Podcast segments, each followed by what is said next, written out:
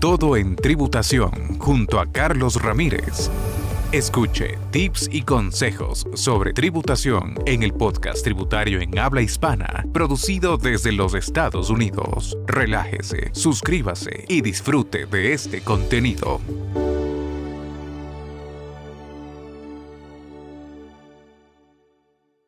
Si usted tiene una propiedad de renta y se dedica al negocio del Airbnb, aquí le vamos a informar qué es lo que necesita para saber de este negocio y sus impuestos.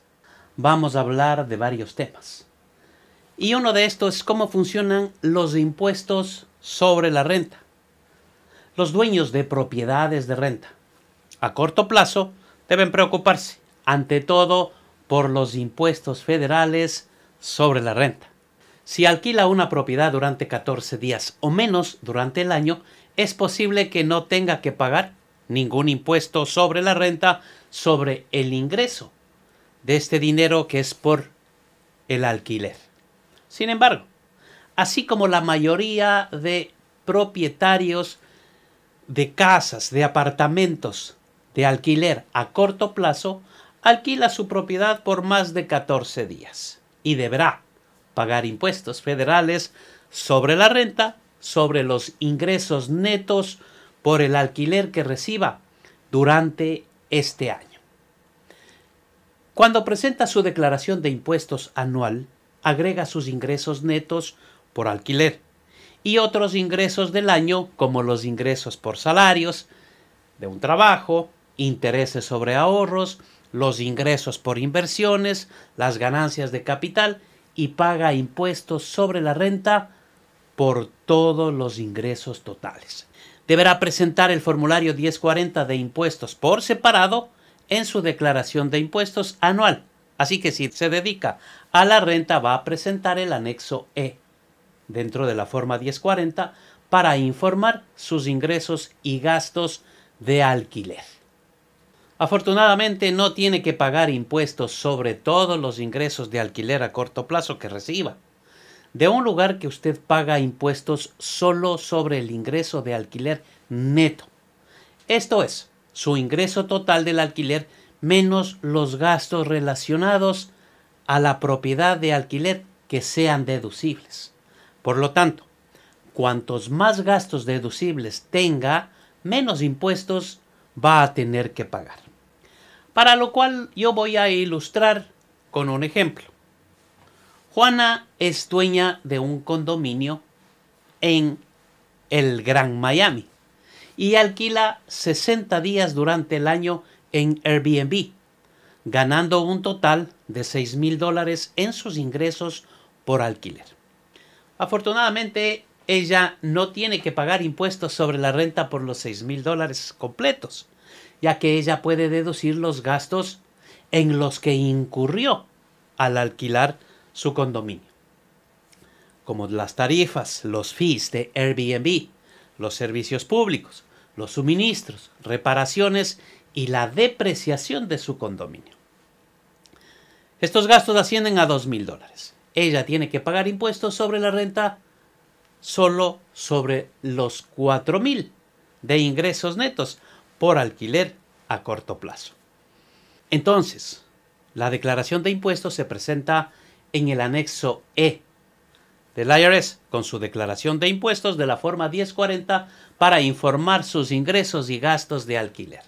Agrega los ingresos netos de alquiler a corto plazo de 4 mil dólares a sus otros ingresos del año y paga impuestos sobre la renta total.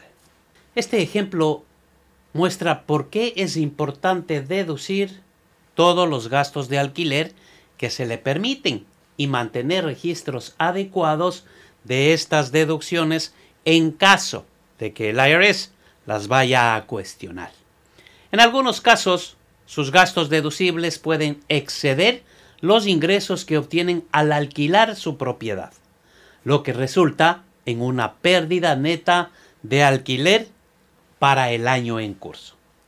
Las pérdidas por alquileres pueden deducirse de otros ingresos no relacionados con alquileres, de los cuales se ha obtenido durante el año en curso.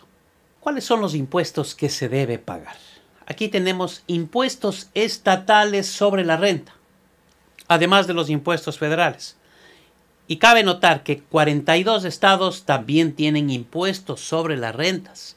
Las leyes estatales de impuestos sobre la renta generalmente siguen la ley de impuestos federales, pero hay algunas excepciones.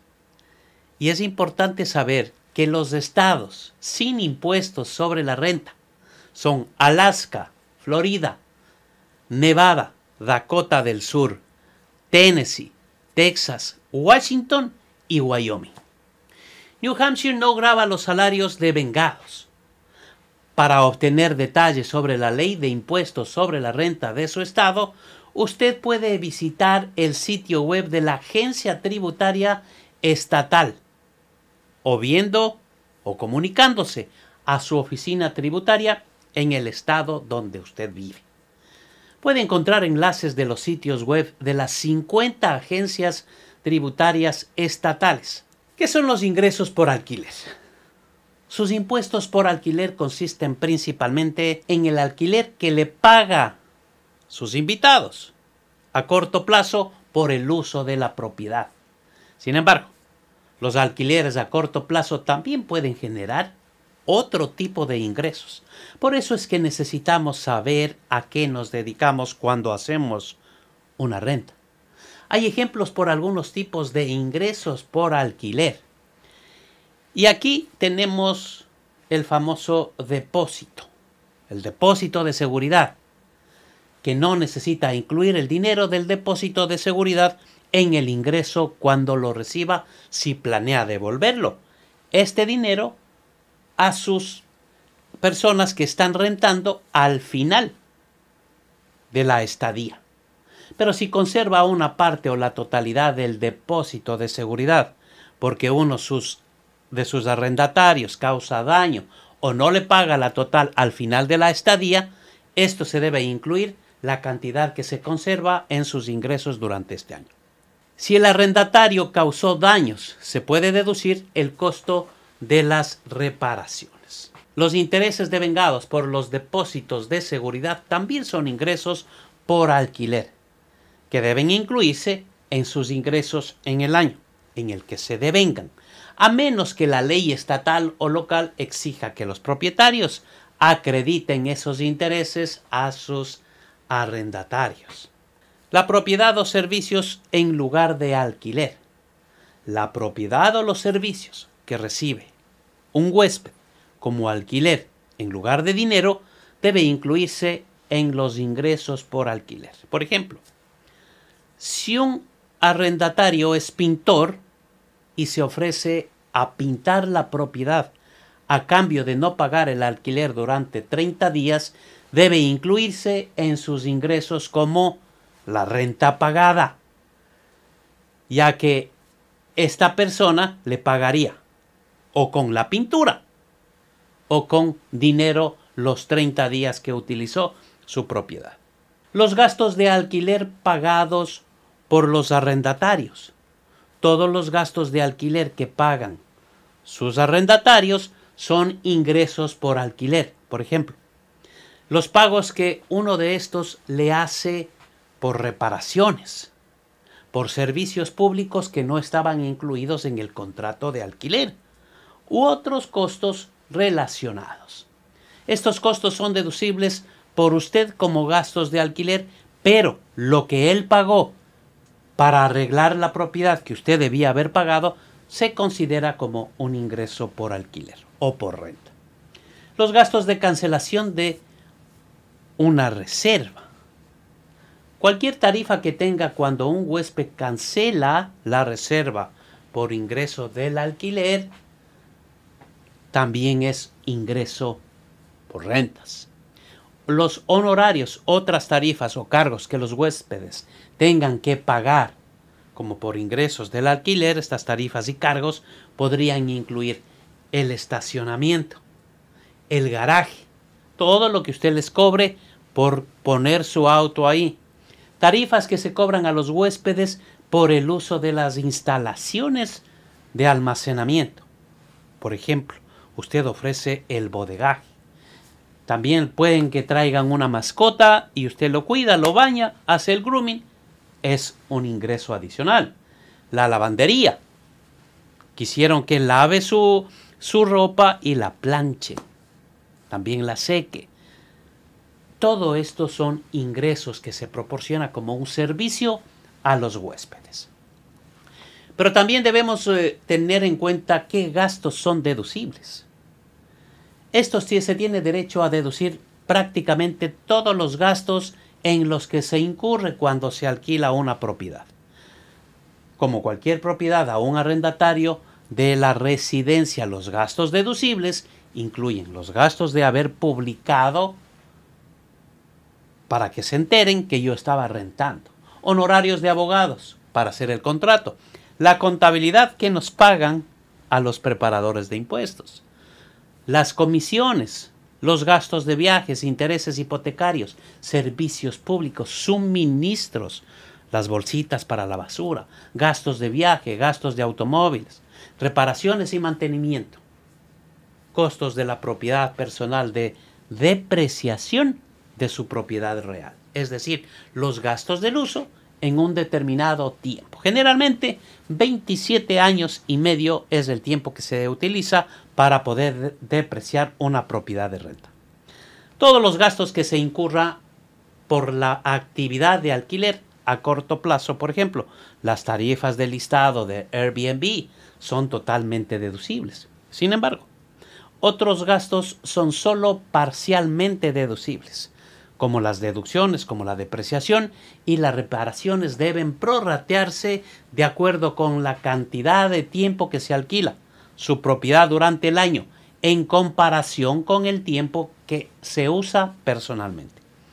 Si no alquila toda su propiedad según la cantidad de espacio que se alquile, solamente este espacio va a ser el que sea deducible. Por ejemplo, si alquila toda la casa el 10% del año, podrá deducirse solo el 10% de la depreciación que se podría reclamar por el alquiler de tiempo completo. Si tiene una habitación que ocupa el 25% del espacio del hogar y alquila una habitación por el 10% del año, tendrá derecho al 2.5% de la deducción total de la depreciación de toda la casa y cómo calcular el alquiler y el uso personal de la propiedad y cómo asignar las deducciones. Adicionalmente existen el pago de impuestos estimados sobre las ganancias de su alquiler. No se retienen ingresos ni otros impuestos de los pagos de alquiler que recibe de las plataformas de alquiler en línea como Airbnb y VRBO, Tenga en cuenta que siempre que cuando configura su cuenta en la plataforma en línea, como de Airbnb, VRBO o de FlipK, debe proporcionar un formulario W9 del IRS y completar la solicitud con su número de identificación de contribuyente. Esto puede ser el seguro social, un número ITIN o un número federal.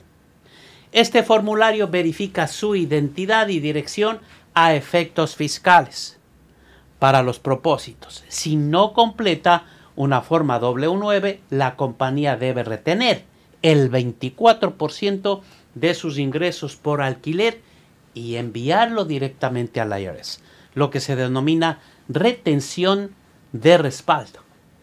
Si la actividad de alquiler a corto plazo genera ganancias y espera adeudar al menos mil dólares en impuestos sobre la renta sobre el monto, es posible que se deba pagar los famosos impuestos estimados al IRS y pagar de esta manera por adelantado la obligación tributaria. De esta manera se evita multas e intereses cuando usted presente la declaración de impuestos. Sin embargo, si trabaja y se le retiene el impuesto sobre la renta de su salario, deberá pagar el impuesto estimado solo si su retención total y cualquier crédito fiscal asciende al menos del 90% del impuesto total que espera pagar durante el año. Por lo tanto, puede evitar pagar cualquier impuesto estimado al aumentar su retención, pero podrá retener su dinero un poco más si paga impuestos estimados en lugar de que se le quiten el dinero de sus cheques de pago cada periodo cuando usted lo reciba. Si paga impuestos estimados, los pagos vencen cuatro veces al año. 15 de abril, 15 de junio, 15 de septiembre y el 15 de enero del siguiente año. Para evitar tener que pagar una multa por pago insuficiente, su retención total y los pagos de impuestos estimados deben ser iguales a lo que sea mayor, el 90% de la obligación tributaria para el año en curso o el 100% de lo que pagó el año anterior o el 110% si es un contribuyente de altos ingresos. Ingreso bruto ajustado de más de 150 mil o 75 mil para parejas casadas que presentan una declaración por separado. La forma más fácil de calcular los pagos de los impuestos estimados trimestralmente es restar su retención de impuestos sobre la renta total que espera para el año en curso del impuesto sobre la renta total del que pagó el año pasado. El saldo es la cantidad total del impuesto estimado que debe pagar este año. Pero si es un contribuyente de altos ingresos, se deberá agregar un 10% al total. Tenga en cuenta, sin embargo, que si sus ingresos son más altos este año que el del año pasado, deberá impuestos adicionales al IRS este 18 de abril o generalmente el 15 de abril. Para evitar esta situación puede aumentar sus pagos de impuestos estimados o simplemente ahorre el dinero que necesitará pagar de los impuestos cuando presente la declaración anual. Pagar el dinero directamente al IRS en cuatro cuotas iguales, así que divida el dinero en total, del total entre cuatro. Puede pagar por correo, por retiro electrónico, haciendo una cuenta en el EFTPS, una cuenta bancaria y también puede utilizar una tarjeta de crédito en irs.gov. Para más información debe ingresar a esta página a la que hemos mencionado y usted ahí se va a dar cuenta que usted debe pagar los impuestos estimados antes de la fecha de vencimiento. No se pierda el evento tributario del año. En septiembre, Miami Tax Convention 2023. Tres días de intenso aprendizaje, capacitaciones, networking, acceso a proveedores, contacto con instructores, créditos educativos y mucha diversión. Aproveche nuestros precios especiales hasta el primero de mayo. Miami Tax Convention. Tres días para llevar su carrera como preparador de impuestos al siguiente nivel. Aprenda todo en tributación junto a Carlos Ramírez. Escuche tips y consejos sobre tributación en el podcast tributario en habla hispana, producido desde los Estados Unidos. Relájese, suscríbase y disfrute de este contenido.